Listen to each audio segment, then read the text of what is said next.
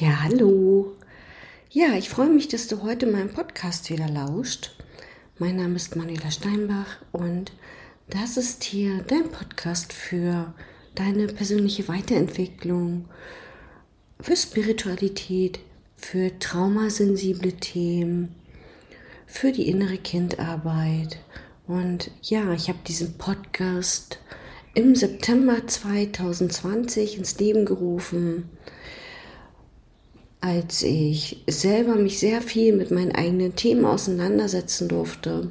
Und ich finde es ganz wichtig, ja, da auch immer wieder mal Themen weiterzugeben, die einen selber beschäftigen, durch die man selber durchgegangen ist, durch die man aber auch natürlich sehr viel Wachstum innerlich erfahren hat. Und ja, ich wünsche dir viel, viel Freude mit der neuen Folge. Ja, und diese Folge hier geht mal darum, dich mit dem Thema Trauma auseinanderzusetzen. Also, heute möchte ich dir erzählen, wann wir von einem Trauma sprechen. Ja, und dann beginne ich auch schon gleich.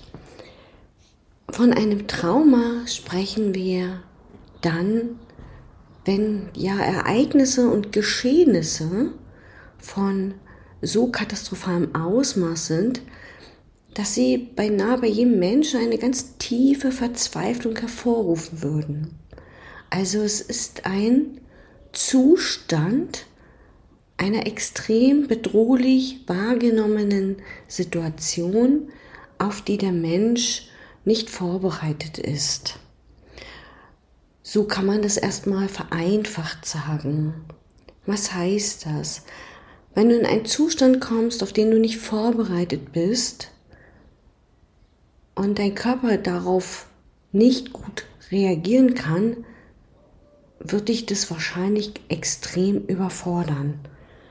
Also deine ganzen menschlichen Bewältigungsstrategien, die du dir bis dahin irgendwie angeeignet hast, hauen dich völlig aus der Bahn und du hast in dem Moment nicht die Möglichkeit, dich dagegen zu wehren.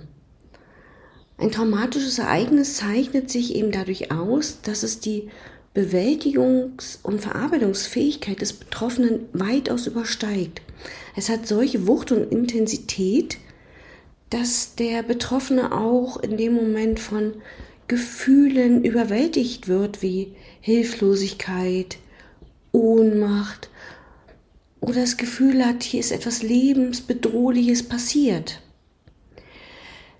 Nach der offiziellen Definition der Psychologen und Psychiater zur Traumadiagnose wird ein Trauma durch Stress erzeugende Ereignisse verursacht, die außerhalb normaler menschlicher Erfahrungen sich bewegen und die auf fast jeden Menschen stark belastend wirken.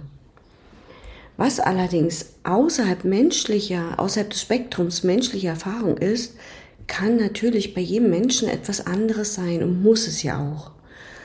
So können zum Beispiel Vorfälle, deren Folgen völlig verharmlost werden, auch eine Traumatisierung hervorrufen, wie Unfälle, selbst medizinische Routineeingriffe, Scheidungen, Trennungen, das hängt wirklich ganz von der Regulierungsfähigkeit des Menschen ab und seiner körperlichen Verfassung.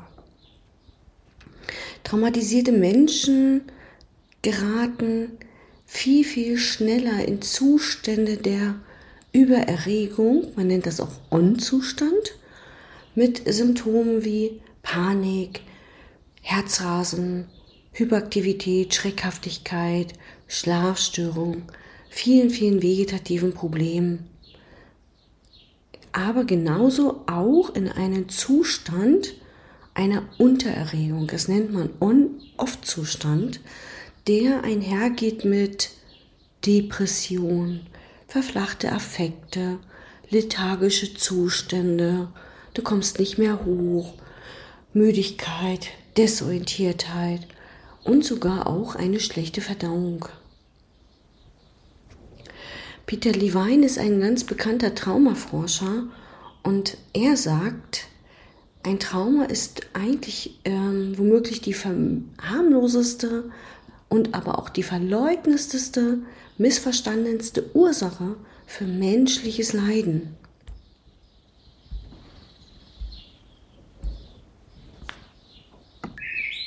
Ja, also ein Trauma ja, kann sich ganz, ganz vielfältig äußern. Die Trauma werden quasi auch zum einen eingeteilt nach der Verursachung und nach der Schwere und der Komplexität. Nach der Verursachung werden die Traumatisierungen eingeteilt in ja, traumatische Erlebnisse, die zufällig passieren oder traumatische Erlebnisse, die wiederholt sind, absichtlich hervorgerufen wurden. Das sind sogenannte Man-Made-Traumata, also durch Menschen verursachte Traumatisierungen. Und nach der Schwere teilt man ein Typ Trauma 1 und Typ Trauma 2. Typ Trauma 1, von einem Typ Trauma 1 spricht man, wenn ein ja unvorhersehbares, einmaliges, heftiges Ereignis stattgefunden hat, wie zum Beispiel ein ganz schwerer Verkehrsunfall, eine Vergewaltigung, eine Naturkatastrophe, ein Überfall, auch eine Trennung, kann ein einmaliges, heftiges Ereignis sein. In diesem Fall spricht man von einem Monotrauma oder einem Schocktrauma. Das heißt, bei diesem Ereignis gibt es einen Anfang und ein Ende. Also es ist hier abgrenzbar. Das nächste, das Trauma 2, ist ein, ja, ein Trauma, was sehr viel komplexer und schwerer ist. Also es heißt, hier liegen andauernde und vor allen Dingen anhaltende, sich ständig wiederholende Ereignisse vor, die nicht nur einmalig waren, ja, wie zum Beispiel Krieg, Missbrauch, Übergriffe, Gewalttaten. Diese Traumatisierung nennt man halt auch komplexe Traumatisierung beziehungsweise sequentielle Traumatisierungen. Bei diesen Traumatisierungen gibt es kein eindeutiges Anfang und kein klar abgrenzbares Ende, was das Ganze eben zu komplex macht und so schwierig macht. Komplexe Traumatisierungen werden dann aber wiederum auch noch eingeteilt in Entwicklungstrauma und Bindungstraumatisierungen. Was meine ich damit? Ein Bindungstraumata, sagt schon das Wort, entsteht durch Verletzungen durch Bezugspersonen in der Kindheit. Auch zum Beispiel durch den Verlust eines Elternteils, durch Trennung, durch Scheidung oder Tod oder durch gewalttätige Bezugspersonen. Wobei das im späteren Erwachsenenalter auch kennzeichnend für eine mangelnde Bindungsfähigkeit ist. Wiederum sprechen wir von einem Entwicklungstraumata, wenn, das sagt schon der Begriff aus, ne, es sind hier seelische Verletzungen in der frühesten Kindheit, in der kindlichen Entwicklung, die ausgelöst sein können durch toxischen Stress, durch frühe Verlusterfahrungen, Vernachlässigung, Missbrauch oder ähnliches. Was eben dazu führt, dass der Mensch sich auch im späteren Leben nur ganz schwer regulieren kann und oft in einen Zustand der vegetativen Übererregung oder Untererregung kommt und somit auch im Bereich der Emotionen, der Empfindungen das Ganze auch eine ganz große Rolle spielt. Zum Beispiel ist die Konzentration weitaus schwieriger na, und die Art und Weise, wie die Menschen in zwischenmenschlichen Beziehungen miteinander umgehen, ist auch oftmals sehr gestört. Das Wissen um die Einteilung der Traumatisierungen ist aus meiner Sicht ein ganz, ganz wichtiger, notwendiger Bestandteil, um auch für sich die richtige therapeutische Begleitung zu finden. Denn bei einmaligen Traumata, Schocktraumata, lassen sich bestimmte, lassen sich diese Traumatisierung gut mit der, zum Beispiel mit der EMDR-Methode gut ja, heilen oder bewältigen, sage ich mal. Weil die EMDR-Methode wird mit den Augenbewegungen gemacht. Das heißt, da werden die Finger vor die Augen gesetzt und du folgst mit den Fingern immer der Bewegung ähm, der Hände und über die Augen wird ja alles aufgenommen und damit wird eine schnellere Verarbeitung im Gehirn angeregt. Das ist bei einer Traumatisierung, die komplex ist, gar nicht möglich, weil dann kann man mit einer Sache so viel aufmachen und das kann ganz schnell zu Retraumatisierungen führen. Also das ist ganz wichtig. Dennoch ist diese Einteilung der Traumatypen eine riesen Bandbreite und auch, ja, ich glaube, so komplex, dass man darüber stundenlang reden könnte. Wichtig hier ist noch zu sagen, dass die Psychoedukation für Klienten extrem wichtig ist. Also die Aufklärungsarbeit, damit sich der Mensch und der, der Klient, der eine Traumastörung hat, ja damit auch auseinandersetzt.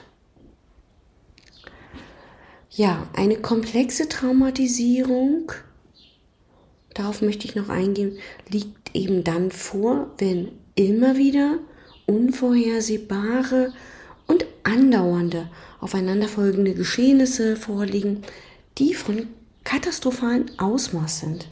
Hier ist der Mensch ähm, so dermaßen überwältigt und überfordert und er leidet hier ein wahnsinnig hohes Maß an seelischer und körperlicher Verletzung und er ist dem Ganzen ganz schutzlos ausgeliefert und hat für sich keine Möglichkeit, aus der Situation zu entfliehen.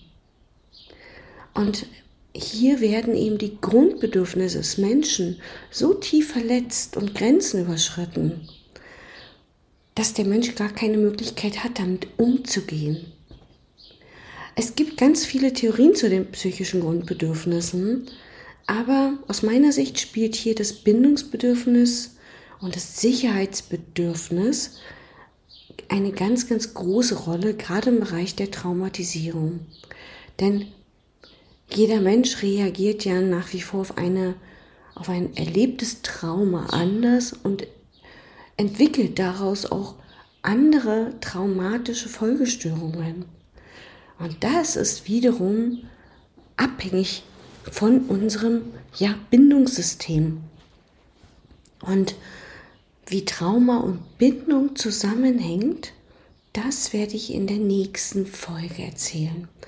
Ich hoffe, dass du jetzt einiges mitnehmen konntest und erstmal vielleicht ein paar grundlegende Verständnis, ein grundlegendes Verständnis dazu hast, was ein Trauma ist.